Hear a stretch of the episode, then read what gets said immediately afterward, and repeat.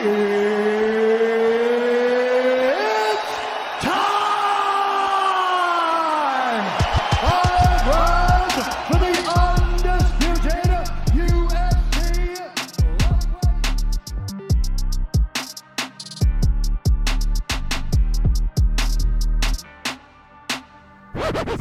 tout le monde, salut le MMA Club. J'espère que vous allez bien. Euh, moi, en tout cas, ça va super. Suis super enthousiaste de continuer les, podcasts là parce que ça se passe bien.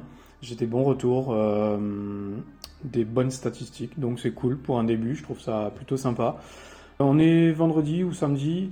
Euh, aujourd'hui, on va parler, comme je vous l'ai dit la dernière fois, de Sean Sugar O'Malley.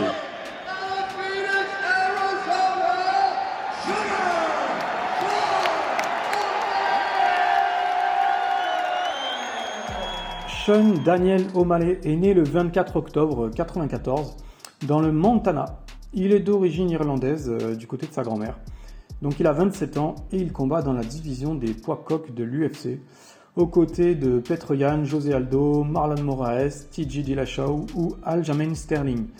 Euh, sans les avoir jamais affrontés bien sûr. On va y revenir plus tard, ça c'était ma petite pique euh, gratuite. Donc il est aujourd'hui un bilan officiel de 15 victoires, dont 7 à l'UFC et une défaite à l'UFC également. Officieusement, si j'en crois son Instagram, il en est à 16 victoires. Voilà, j'ai même trouvé d'ailleurs une trace d'une défaite par soumission en novembre 2013 en amateur. Son palmarès amateur est de 5 victoires et une défaite. Donc sur le point euh, personnel, c'est quelqu'un de très amusant, il est très populaire euh, sur Twitch, sur Instagram. Il tient son podcast Timbo Sugar Show avec son entraîneur, ça marche bien. Il a eu sa petite période végétalien, il a toujours sa période fumeur de marijuana. Alors, je sais pas comment font les mecs, surtout les, sportifs ou les combattants, avec ça, parce que je me rappelle, adolescent, je tirais deux lattes, j'étais éclaté, je ne pouvais plus revenir. Donc, euh, je sais pas comment ils font aujourd'hui, les mecs pétard en bouche tout le temps et être comme ça, euh, c'est incroyable. Donc euh, voilà, euh, O'Malley, il mélange ce côté euh, cool, dangereux, qui ça lui va très bien d'ailleurs. Et son petit surnom, Sugar, ça lui a été donné par un, par son entraîneur. Il trouvait qu'il était adorable à regarder. Et c'est vrai, c'est vrai que O'Malley, de par son style, de par son style déjà sur lui et puis son style de combattant, oui, il est, il est plutôt cool à regarder, il faut le reconnaître.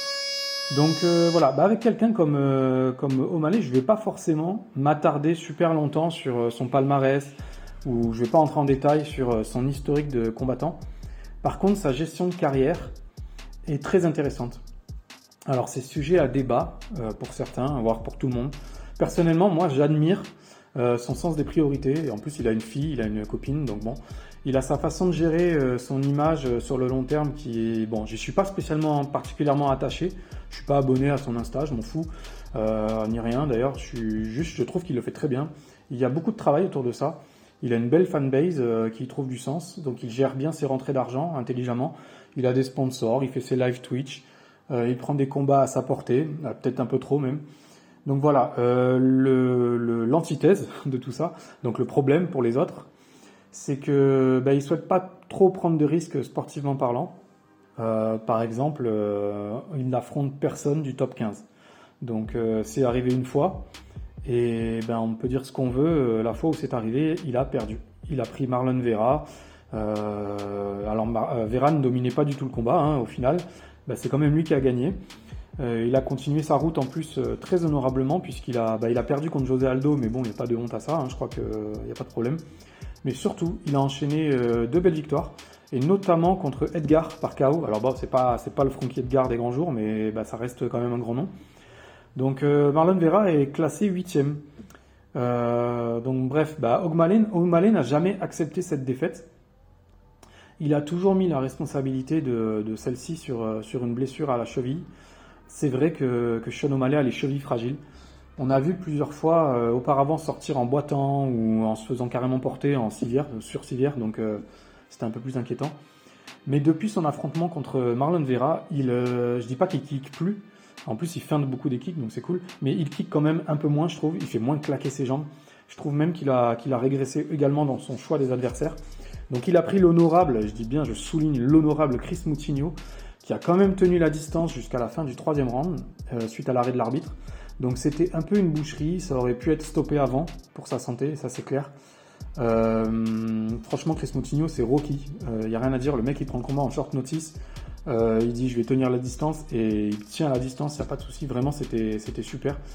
on a vu O'Malley qui avait du mal à trouver son souffle par moment. Enfin, qui, qui combattait en tout cas la bouche ouverte, qui commençait à s'agacer de ne pas finaliser. C'était pas, il n'avait pas toujours l'attitude relax qu'il a quand il, quand il finalise en un ou deux rounds. On a vu quand même que ça, ça l'agaçait, ça le faisait chier, hein, clairement, que, que Moutinho, ben, en plus, il rendait les coups, donc euh, bon, il était maladroit, mais il rendait les coups, il, il fuyait pas le combat, au contraire. Donc bon, malgré ça, c'était clairement une masterclass, c'était une boucherie. Ensuite, il y a eu Raulian Paiva récemment, donc euh, ben, quoi, trois victoires, trois défaites à l'UFC, hein, c'est pas, un, pas un palmarès monstrueux. Alors je prends, je veux pas avoir l'air sarcastique, je veux pas être euh, je veux pas être euh, voilà comment dire euh, moi j'ai aucune légitimité si vous voulez donc mais là enfin on frôle un peu le gâchis en fait voilà. Donc c'est c'est pas positif tout ça c'est des victoires c'est cool. Mais faut pas enfin quel est l'enjeu en fait? Quel est l'enjeu pour O'Malley de prendre ces combats là tu stagnes dans la catégorie et il y en a qui avancent tu vois on parlait tout à l'heure de Marlon Vera Marlon Vera depuis qu'ils se sont affrontés il a pris trois têtes donc il a perdu contre José Aldo quoi euh, après, derrière, il a pris Edgar. Je sais pas si Mali, il prendrait Edgar tout de suite, ou s'il l'aurait pris à ce moment-là, tu vois. Euh, donc, euh, c'est. Ben, je sais pas, niveau crédibilité, moi, ça me gêne un peu. Ça... Enfin, crédibilité. Bon, ça me gêne un peu, en tout cas.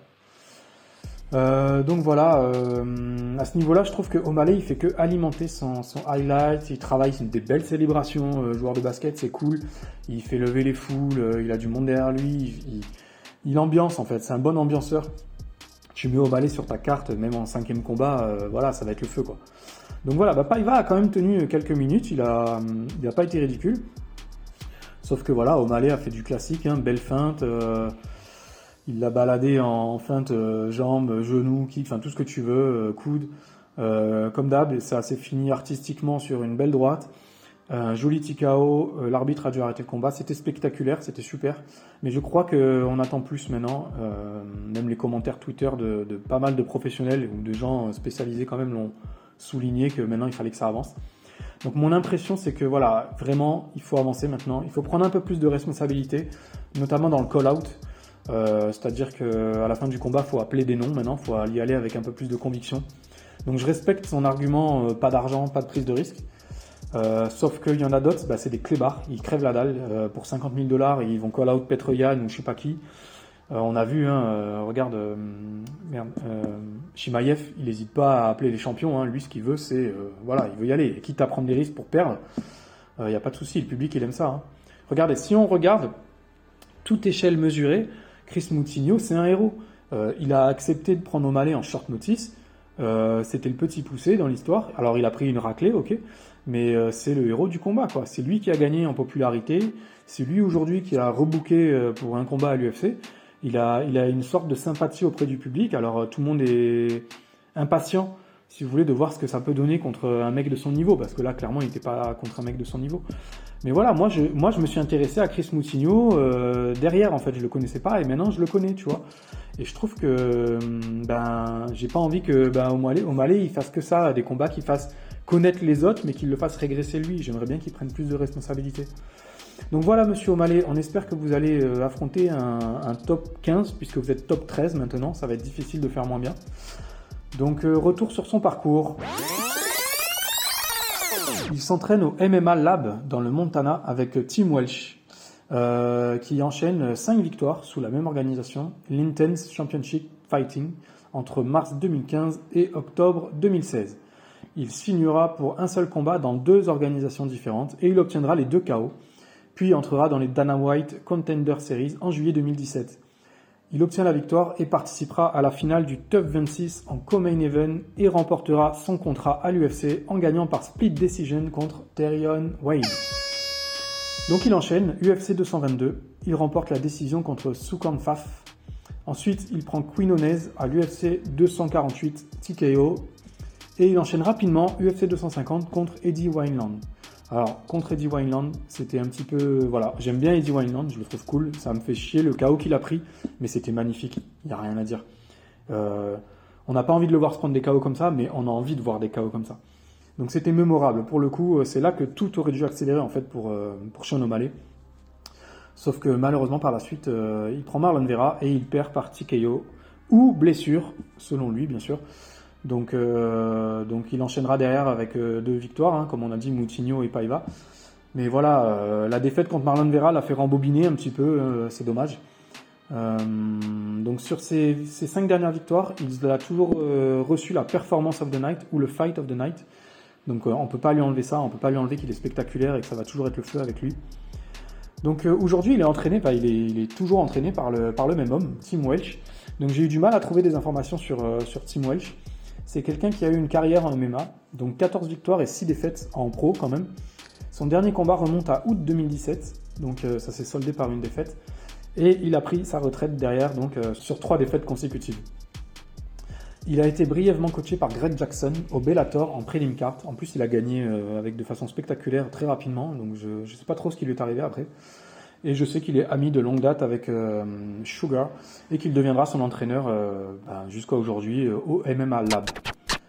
Pour conclure sur Sean O'Malley, sa façon de s'économiser euh, sur le long terme, euh, oui, c'est une bonne idée. Évidemment, c'est une bonne idée pour sa santé. Euh, en plus, sa popularité n'en pâtit pas, donc c'est tout bénéf pour lui. seulement sportivement, il n'avance pas beaucoup. Ma théorie sur ça, c'est qu'il est relativement fragile physiquement. Alors attention, quand je dis fragile, c'est pas fragile comme moi. Hein. Je suis tout, je suis tout skinch, je me blesse comme rien. Non, non, fragile, voilà, toute proportion gardée, mesurée. Il se blesse beaucoup sur ses appuis, il est hyper mobile. Moi, je pense qu'il y a tellement d'appui que, enfin, il, a, il a même tendance à se mettre euh, en contre-appui. Euh, il défie la gravité avec des contre-appuis. Je pense qu'il se fait mal tout seul avec tellement mobile comme ça. en plus, il a une super allonge. Euh, il est très puissant. Sa cage thoracique, elle est quand même assez large, mais il est fin par rapport à son dos. On a vu contre Moutinho qu'il avait fracassé ses mains sur son visage, donc il a mis du temps à récupérer. Il l'avait montré sur les réseaux sociaux. Euh, je pense qu'il sait qu'il pourra. Donc, il a, une, il a une grande carrière déjà, mais je pense qu'il pourra pas faire une très longue carrière par la suite. À mon avis, il prépare déjà la suite avec tous les business qu'il a à côté. Euh, il est très intelligent, on peut pas lui donner tort hein, dans sa façon. Enfin, même si moi, dans ma façon d'approcher sa carrière, on a l'impression que, je lui donne tort, mais c'est pas ça. Je, pèse juste la thèse, l'antithèse, le pour, le contre. J'essaie de créer un micro débat autour de ça parce que c'est intéressant en fait comment il s'y prend. Euh, c'est rare en fait. J'espère euh, par la suite, j'espère le voir contre Cody Garbrandt et euh, avoir sa revanche contre Marlon Vera, voilà, qui est plus d'incertitude sur ce qui s'est passé. Ces deux affrontements qui sont très excitants. Euh, j'espère qu'ils vont laisser Frankie Edgar tranquille par contre. J'en ai marre de le voir se faire démolir par des prospects ou des mecs qui, qui sont plus jeunes que lui. je pense que dans un premier temps, ça serait bien qu'il affronte Vera, qu'il reprenne la confiance. et puis Garbrandt par la suite, ça serait pas mal aussi pour 2022 pour viser le top 5 en 2023. Donc là, il aura 29-30 ans et je pense qu'il sera mûr pour toquer à la porte de la catégorie. Euh, le problème, le problème, c'est que j'adore Cody Garbrandt. Donc même s'il est sur 5 défaites sur 6 combats, bah, j'espère qu'il va rebondir, euh, j'espère qu'il va se réinventer. Et bah, malheureusement, si les deux devaient s'affronter, je serais quand même euh, fervent supporter de Cody Nolov. Parce que bah, jusqu'à ce qu'il raccroche, parce que je le kiffe, J'aime bien sa, façon de, se battre. Je sais qu'il a un déficient de, euh, comme on dit, bah, fight IQ, quoi. Euh, je sais qu'il est un petit peu. Enfin, je pense que sa carrière aurait pris un autre tournant si euh, TJ Dillashaw avait perdu, aurait dû perdre d'ailleurs, lors des deux affrontements. Je pense que la carrière de Garbrandt aurait pris un autre tournant. Mais c'est un autre débat et ça prendrait bien trop longtemps. voilà, je ne vais pas aborder ce sujet. Donc j'attends vos retours sur Insta, notamment MMA Club FR tout attaché. Euh, franchement, les gars, je voulais juste vous dire que je vous remercie fort pour le soutien. Euh, je vous remercie fort pour les messages, euh, pour les streams, enfin tout. Vous êtes vraiment, c'est vraiment super. vous vous butez à la salle, vous avez du boulot, vous avez des familles, vous trouvez le temps d'écouter les podcasts et d'envoyer des petits messages. C'est super sympa. Continuez, franchement, moi, ça me fait super plaisir. on a, on est sur Google maintenant. On n'est plus seulement sur Spotify, on est aussi sur Google Podcast et encore podcast, donc c'est cool. Euh, donc vendredi 14, je crois. Euh, normalement, j'espère pouvoir faire un petit live sur Discord, l'enregistrer. Euh, j'aimerais bien qu'il y ait deux ou trois auditeurs qui participent pour faire les pronostics de l'UFC 270. Ce sera l'affrontement entre Cyril Gann et Francis Ngannou. voilà, donc j'aimerais bien qu'on fasse un petit truc participatif, qu'on donne chacun notre avis sur, sur le, potentiel vainqueur. Ça me ferait très plaisir. Voilà, donc je vous remercie. franchement, je suis, super, je suis super content, je suis super enthousiaste. Les, podcasts prennent une, ça prend une belle, tout ça prend une belle tournure, c'est une belle aventure je suis content de la partager avec vous. Donc voilà, merci pour votre soutien, pour votre écoute, merci pour le partage. Euh, n'hésitez pas à m'envoyer des suggestions en message privé ou même en commentaire, c'est cool, il n'y a pas de souci, il n'y a personne qui se fâche. Euh, je vous dis à bientôt, gros bisous, ciao